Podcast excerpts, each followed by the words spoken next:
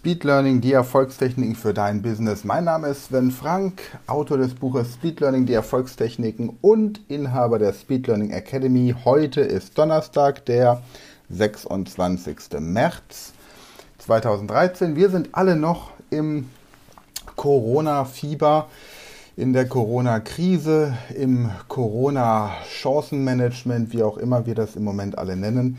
Ich finde es auf jeden Fall im Moment gerade tatsächlich sehr schön, von Tag zu Tag immer mehr viel Zeit mit meinem Sohn verbringen zu können, ihm tolle Sachen beibringen zu können. Und hier ist das nächste Video, ausgehend von der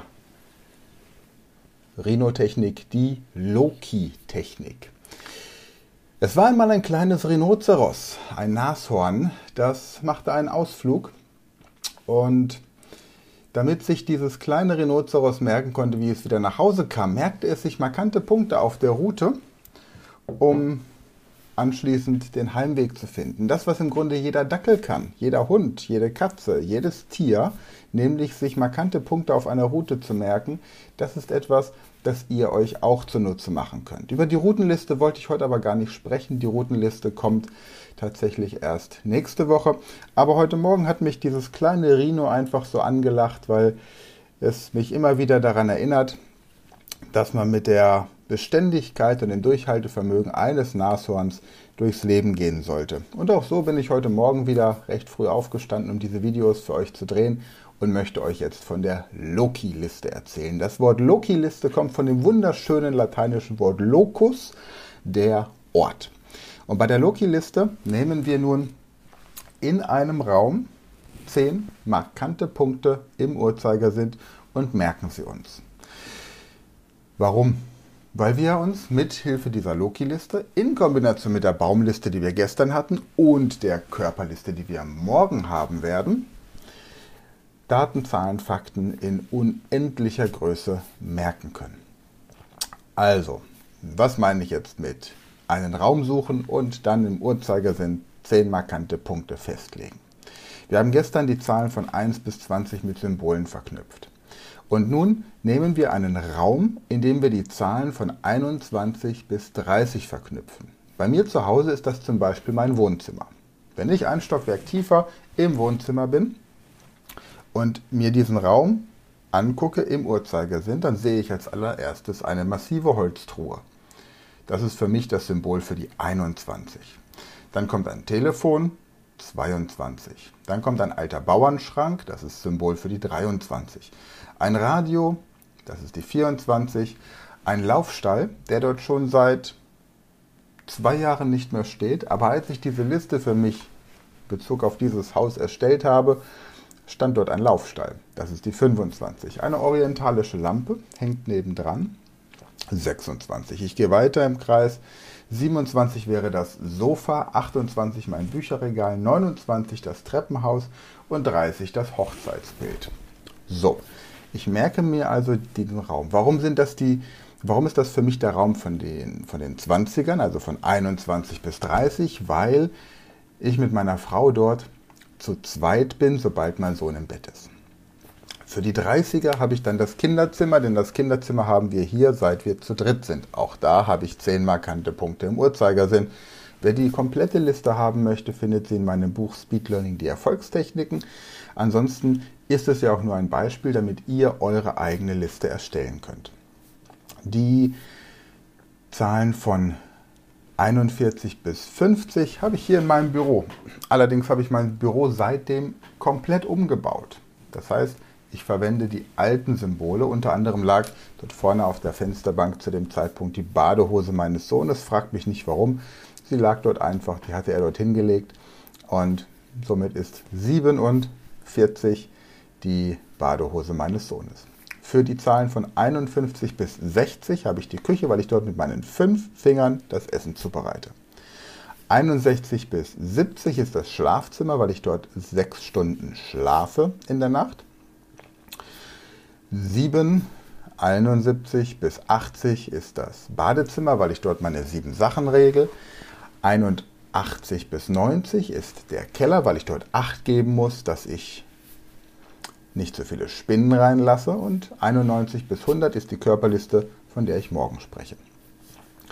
Wie kann ich mir jetzt also dieses Wissen zunutze machen? Zum einen kann ich mir eine Zahl, sagen wir mal ein Geburtsdatum oder eine historische Zahl merken, indem ich beispielsweise die Zahl, sagen wir mal, der 24. Was ist denn heute für ein Datum? Der 26.3. Nehmen wir doch das heutige Datum. 26 ist bei mir also eine orientalische Lampe. März, die Zahl 3 ist eine Kuchengabel. Das heißt, im äh, März treffe ich alle Menschen, die Geburtstag haben, in einer Konditorei. Die Kuchengabel als Symbol für die Konditorei. 26 die orientalische Lampe. Ich komme also in eine Kuchengabel, äh, ich komme also in eine Konditorei mit meinem äh, heute geburtstagshabenden Bekannten und da baumelt eine orientalische Lampe. Und aus dieser orientalischen Lampe holen wir Kekse raus. Oder eine Tasse Kaffee oder was auch immer. Oder man trinkt dort aus orientalischen Lampen den Kaffee. Irgendein Bild, das merkwürdig ist. Je merkwürdiger, desto besser. Das ist wie bei einem Verkehrsunfall. Je schwerer verletzt die Leute sind, desto schwieriger ist es wegzugucken, wenn man vorbeifährt.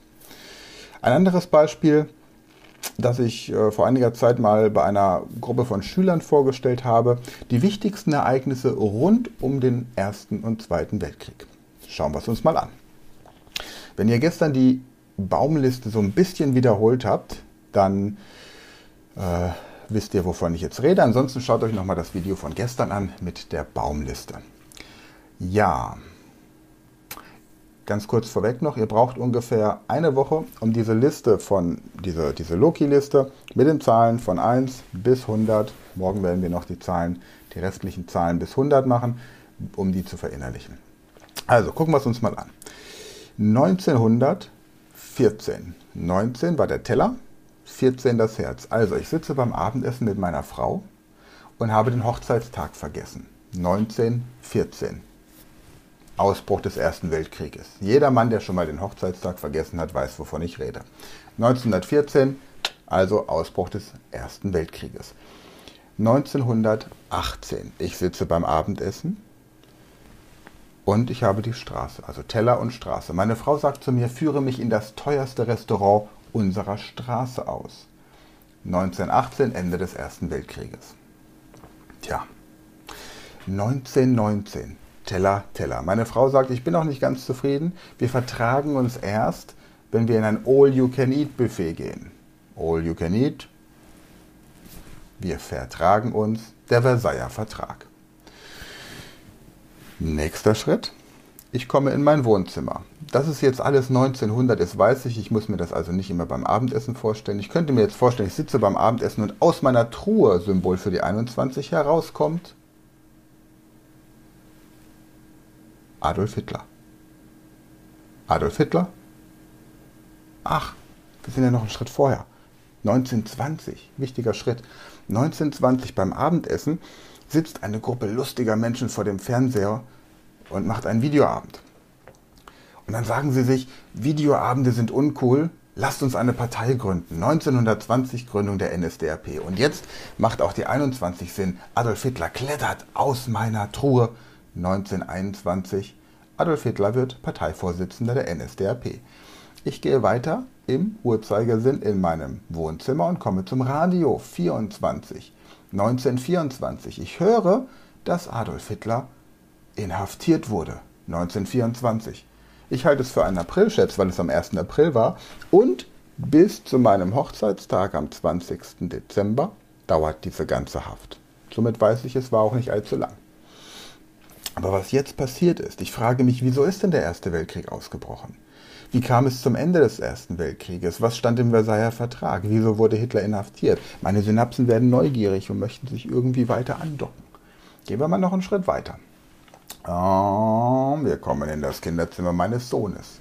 33 ein Mobile. Ich sitze beim Abendessen, 19, 33 und da hängt ein Mobile runter.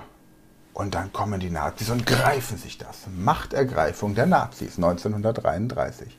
Ich gehe weiter und weiter und weiter und plötzlich klirrt das Fenster im Kinderzimmer meines Sohnes und zerberstet in alle in tausend Teile. 1936 Reichskristallnacht, Reichspogromnacht. Ich gehe weiter. 1939 eine Stehlampe im Kinderzimmer meines Sohnes. 1939. Jetzt geht jedem ein Licht auf. Ausbruch des Zweiten Weltkrieges. Da fragt man sich doch, wie war es möglich, so kurz nach einem Ersten Weltkrieg schon wieder einen Zweiten Weltkrieg anzufangen. Wer darüber übrigens Informationen haben möchte, der kann hier bei YouTube gucken bei Mr. Wissen to Go. Da gibt es geniale Videos zu geschichtlichen Ereignissen. Gehen wir noch ein bisschen weiter. Wir kommen in mein Büro. 1944. 44, ich sehe einen großen Wandkalender. Dieser Wandkalender zeigt mir, dass wir gerade planen, wann die Alliierten in der Normandie landen. 1944. 1945, hier hinten, dieses Stundenglas ist bei mir Symbol für die 45. Die Zeit ist abgelaufen, der Zweite Weltkrieg ist vorbei. 46, hier vorne meine Heizung.